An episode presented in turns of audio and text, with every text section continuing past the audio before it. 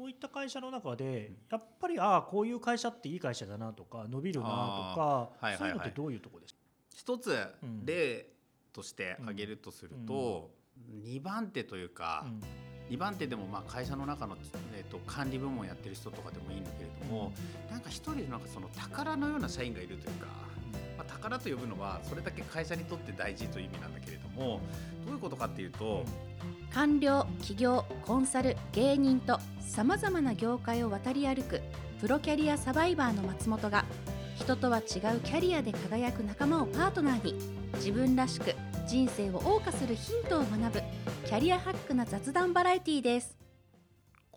役所を辞めた後のそのコンサルティングにいた時なんですけど、はい。まあ、具体的にどんなお仕事されてたんですか、えー、と辞めた後ですよね、辞めた後は当時、えー3人しかいないコンサル会社で,、でそこに4人目としてまあ混ぜてもらったという感じですね。うんうんうんまあ、公務員の出身なんで正直ビジネスの経験とか、ね、ないじゃないですか,、うんうんうんだからその中で何ができるかなと思った時に、うん。あのちょっと話が公務員時代に戻っちゃうんですけど、うん。あの自分はその神田駅の周辺でうん。滞納整理その税金払ってない人から取り立ての仕事やってたんですよね。でその時にあの中小企業が多かったんですよ神田駅の周りなんで。うんうんで自分は今までその人生の中でうん。社長というのがうん。あんまりいなかったうちの親もサラリーマンですし。ね。で、うん。その中で、うん。自分の勝手な思いとして社長はうん。結構すごい人がなるものなだと思っていて、どまあそれはそういうイメージあるよね、うん。で選ばれた人がやってるのかなと思ったんだけれども、うん。まあ、22歳23歳の自分がうん。大脳整理の現場で触れ合った社長は、まあ、生意気な言い方すると自分から見てもうん。これダメだろうと。おいおい。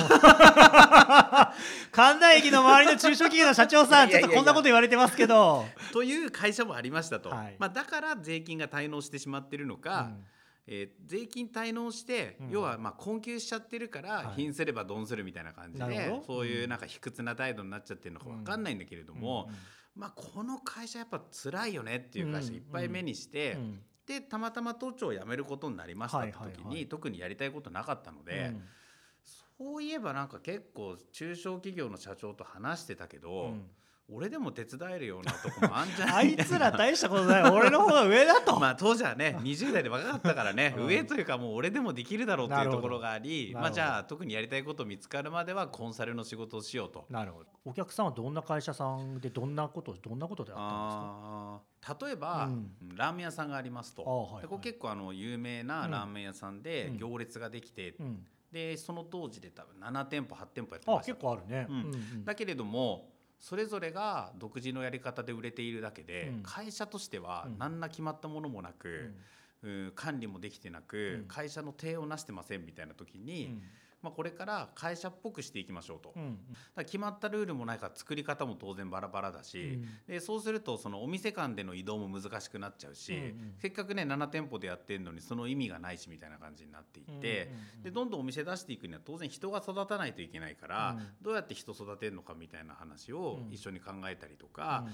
あのお金を回していくためには、うん。出店のためにこのぐらいかかるよねと、うん。そうすると今あるお金がこのぐらいでラーメン売ってこのぐらい稼ぐけれども、このペースじゃ足りないから当然銀行からどう借りようかとかあの他の人からどうやって調達しようかとか、うん。いくらの条件のとこ出せるかなみたいなこととかも決めていかなきゃいけないし、うんうん。っていう感じね。うん。もう本当なんか何から何までって感じ、そうそうそれで店長会議議がやるとその司会をやったりとか自分が。ああなるほどね。本当今でもね印象に残っているのが、なんか我々がね多分会話すると、うんうん。予算作ろうっていうと、うん多分何も疑問を挟まないと思うんですよ、うん。予算ってあった方がうん。まあ、特にお互いね役所出身だし、なるほど。それが何の 何の役に立つんだ。まさにまさに。に本当にそうで予算作りましょうかっていうと、うん。こう一番後ろの人手を挙げてこう何ですかそれってっていうと美味しいのみたいなこと言うんだ。なるべくいっぱいじゃなんでダメなの。目標値を立てようと予測値を立てようって言うじゃない。ですかなんでなるべくいっぱいでいいじゃんみたいな。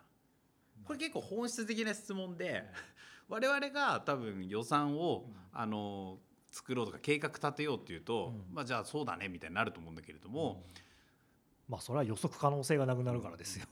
そう 投資とかできないくなるからですよ。そう。予測した方がいいことがあるからなんだけれどもうん。でもやっぱりこうラーメン屋の店長がなるべくいっぱいでいいじゃんみたいな、まあね、うん。わかるわかる。結構だから違う角度から、うん。あの質問が来るから、うん。おおみたいな、ジュエリーのリフォームをするチェーンをととかって言って、うん。まあ、例えばあお母さんとかおばあちゃんが持っていた指輪を、うん。まあ、形見だったり、うん。まあ、年取ってもうつけないというものうん。を娘とかお孫さんにプレゼントして、うん。あるいは息子のお嫁さんにプレゼントして、あのどんな形のデザインも作り変えてあげてうん。プレゼントするみたいな、うん。そういうのに特化したお店を作ってみたいなの一緒にやったりとか。うん。あのであえて駅前に作らずに、うん。住宅街の中に安く作ってみたいな感じで,、うん。でなんでかっていうと、うん。何かの記事で、うん都市鉱山って言葉があって、うんその家の中の、ねはいはい。いらないものの中にレアメタルがいっぱいあるみたいな、うんうん。で家の中のタンスの中に貴金属があるから、うん。まあ、そこに掘りに行こうみたいな感じで、うんうん。その住宅地の中にリフォーム屋を作るみたいな感じで、うん。うん。まあ、そんなこととかをなんかやったりしてましたよね。うん。そういった会社の中でやっぱりああこういう会社っていい会社だなとか伸びるなとか、はいはいはい。そういうのってどういうところですか、一つうん。例として挙げるとすると、2番手というか、うん。2番手でもまあ会社の中の、えー、と管理部門やってる人とかでもいいんだけれども、なんか一人なんかその宝のような社員がいるというか、うん。まあ、宝と呼ぶのはそれだけ会社にとって大事という意味なんだけれども、どういうことかっていうと、宝に見える存在の社員というのは、その会社のことを結構なんか自分と一体化して考えてる。うん。例えば会社が結構お金を使うとか、うん。社員がいっぱいお金をくれるとか社員にいっぱいお金を配るとかっていうのは、別に会社に対してそんなに忠誠がないと、うん。去年嬉しいことだしもっとくれよって話になってくるだけなんだけど、うん。けれども、そういうなんかこう宝のような存在の社員は 結構会社がお金を使うとかに関して、いいのかなとかもったいなくないかなとか、うん。社員とか社長じゃないのに、なんかその会社のことがより自分のこ自分ごと化して考えてくれるみたいな、でそういう人がいると、うん。なんかその会社っていうのはうん。自然とその人を中心にいい方向に回っていってと。うん。もちろん経営者は大事だけれどもうん。一、人の力って限界があるから、うん。ナンバー2だったり、うん。その要となる人に会社のことをなんかより自分ごと化して考えてくれる人、いやうん。社長のような気持ちで考えてくれる人がいる会社っていうのは、うん。なんかこう伸びてるなっていう気がするんですよね。でもむしろでもそれぐらいのサイズの会社の方がいるのかもね。いやうん。なんか今ちょっと想像したのは、ぱ大企業を想像しちゃったから、うん。大企業になるとまあそれはみんなサラリーマンサラいわゆるサラリーマン化するじゃないそうそうそう。んそなの中小とかベンチャーの話だよね。うんそれはその人のタイプによって、うん。お母さん的な宝みたいな人もいるし、うん。お父さん的な人もいるし、うん。番頭さん的な人もいるし、うんやっぱりなんかその中にそういう人が一人でも二人でも多い会社っていうのは、うん。どんどん伸びていくし安定して回っていくしみたいな感じで、その多分真逆は、うん。あー今さえ良ければいいやって言って今なるべく多く給料をくれよみたいな感じの人たちばっかりが揃っていると、うん。やっぱり会社が続くって意味だとなかなかこうん。う厳しくなってくるしっていうことかなと思う。それってさ育てられない、育てたいですよね。本当育てたいですよね、じゃあそこでなんかまた元の話に戻っちゃうのはやっぱ経営者次第なんじゃないかと思っていて、うん。その人がその宝の人に宝のようにいてくれるなんか場を作ってるかみたいなことだと思うんですよね。まあでも基本はさだからやっぱり自分ごと化しししてくれってことだから、んもうだからやっぱり裁量を与えてなんかあと裁量とインセンティブと、うん。とかなんかでもなんかそんな感じはするんだそうそう。多分分解していくとまさにそういう感じで、うん。当然裁量は必要だし、うん。信じるとか任せるとかっていうのも、あと感謝するとかね感謝を伝えるとかね。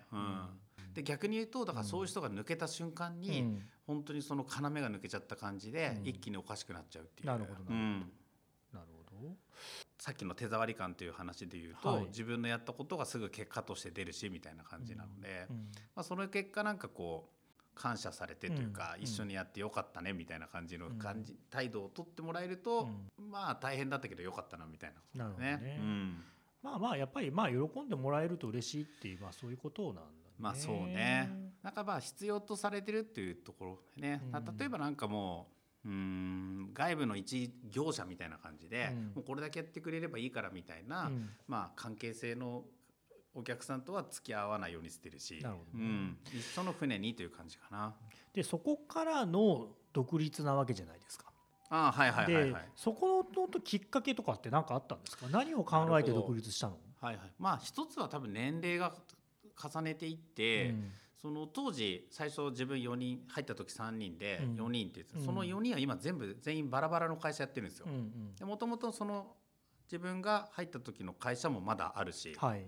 まあ、やっぱり当時自分が27で、うん。その上一番上の人でも6個上だから33で。はい。でその間に何人かいてという感じの4人なので、まあその時は若いしみんなまとまってこうからやっていこうっていう感じだったけれども、うん。じゃあそれが35になりうん。みたいな感じになってくると、まあ、やっぱり方針が合わないことも出てくるし、はいはいはい。まあ、俺だったらこうすんのになみたいなこともあるから、うん。まあ、それで、まあ、そろそろ自分もうん。あの自分で会社作ってやろうと思うんですよねみたいな感じで。なんかずっと結構定期的に会ってたんだけど、うん。実は二村君が、えっと会社を立ち上げたその数年って実は会ってなくて空白なるほどなるほど。で気づいたら社長になってて しかもある程度なんか軌道に乗っちゃってたはいはいはいはい。なんかでも立ち上げ時期って相当大変だったんじゃないかなって思ってるんだけど、うん。どうだった？自分がやってたことがその前と結構連続してるから、うん。で仕事は一個も持ってこなかった。うん、そのでもだから前のところ。お客さん持ってってないってことでしょ、うん。だだだけど営業しなきゃいけないじゃん。だけど人間関係は続いているから、はい。まあ、その仕事は持ってこないけれども、うん。今度自分でこういうことやるんでと言って、うん。まあそのまあそうし他の知り合いから、うん。あちょっと仕事っぽいこと一緒にやったり、うん。まあ、仕事一緒にやったりう、ん。うんというのでちょっとずつちょっとずつで自分一人で無理だから一人増やし二人増やしみたいな感じでっていうかね。うん。いや二村さんにねその相談したい人ってどこに行けばいい？まあ、連絡をいただければまあその、まあ、話はいつでも聞くのは全然 OK なんですけど。今の会社自分の会社ではどんなことしてるんでしたっけ？まあ例えになってしまうんだけれども中小企業とかベンチャー企業の、うん。まあ、かかりつけ医みたいな存在うん。になりたいいたいのと思っていて、うん。でどういうことかというとあの日々ちょっと気になるとか、うん。まあ、健康を維持するとか、うんあもうちょっとなんかこう成長の過程で、うん。あ気をつけた方がいいことを一緒になんか考えていくとか、うん。うん。まあ、みたいなこうちょっと自分の体に気になることがあったらうん。行くのがかかりつけ医っていう存在だと思って、うん。その企業にとってのそういう存在になりたいなと思っていて、うん。だから本当にちょっとした困ったことから今後どうしようか。